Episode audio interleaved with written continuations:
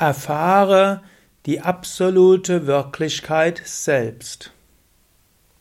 Kommentar zum 54. Vers des Vivekachudamani von Shankaracharya.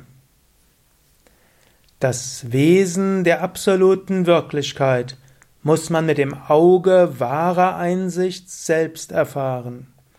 Man kann es nicht durch den Bericht eines Gelehrten verstehen.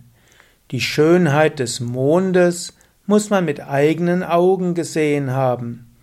Wie könnte man sie durch die Augen anderer sehen?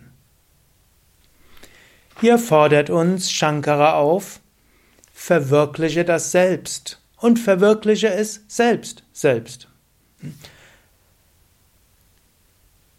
Hoffe nicht, dass ein Meister für dich die Arbeit tut. Er hat zwar ein paar Verse vorher gesagt, ein Meister ist voller Mitgefühl. Er will dir helfen auf dem spirituellen Weg. Er kann dir Gnade erweisen, Segen geben, Energie geben. Er kann dir helfen, Einsicht zu bekommen. Aber du selbst musst den Weg gehen. Vertraue nicht darauf, dass andere den Weg für dich gehen. Du musst es selbst gehen. Auch deine Familienangehörigen müssen letztlich spirituell selbst wachsen, es liegt nicht an dir. Auch deine Schüler und Schülerinnen, angenommen du bist Yogalehrer, Yogalehrerin, auch die müssen den Weg selbst gehen. Du kannst ihnen Inspiration schenken. Genauso auch, hm, es gab, gibt sowohl in Indien wie auch in anderen Religionen manchmal die Aussage, dass die Meister für dich einiges tun.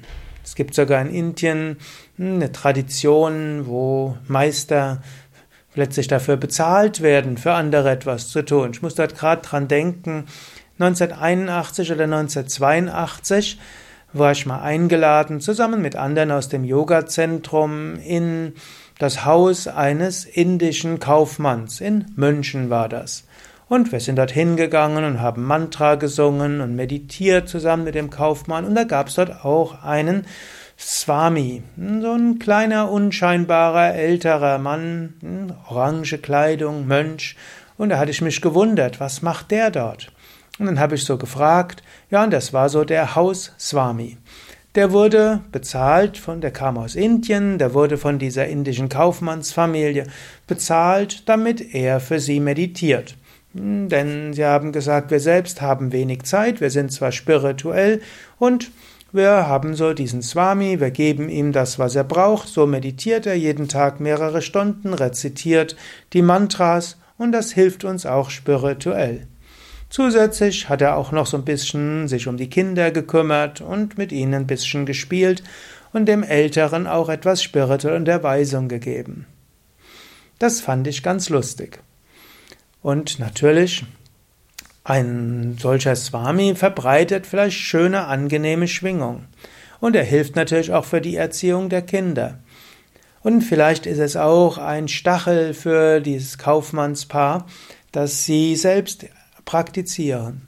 Aber natürlich, der Swami wird jetzt nicht dazu führen, dass die beiden zur Erleuchtung hinkommen.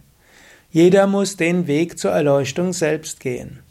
Man findet auch im Katholizismus zum Beispiel die Aussage, dass man von dem Verdienst der Heiligen irgendwo profitiert.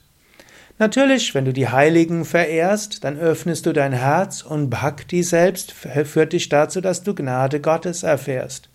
Die evangelischen Christen glauben zum Beispiel ganz besonders, dass Jesus für die Vergebung der Sünden gestorben ist. Aber nicht dadurch, dass Jesus ans Kreuz genagelt wurde, sind alle Gläubigen gleich erlöst.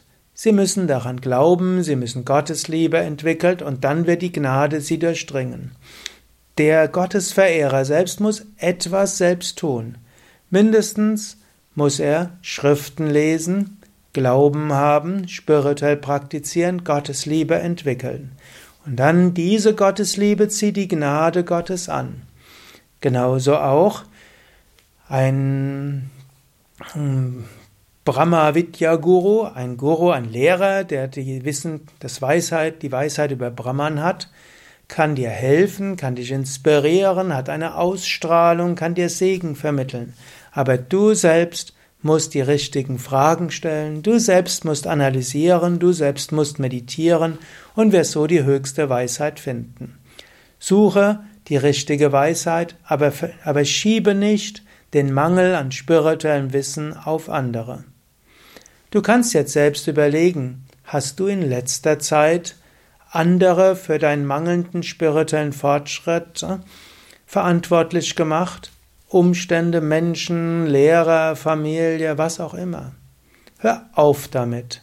Du selbst bist verantwortlich für deinen spirituellen Fortschritt.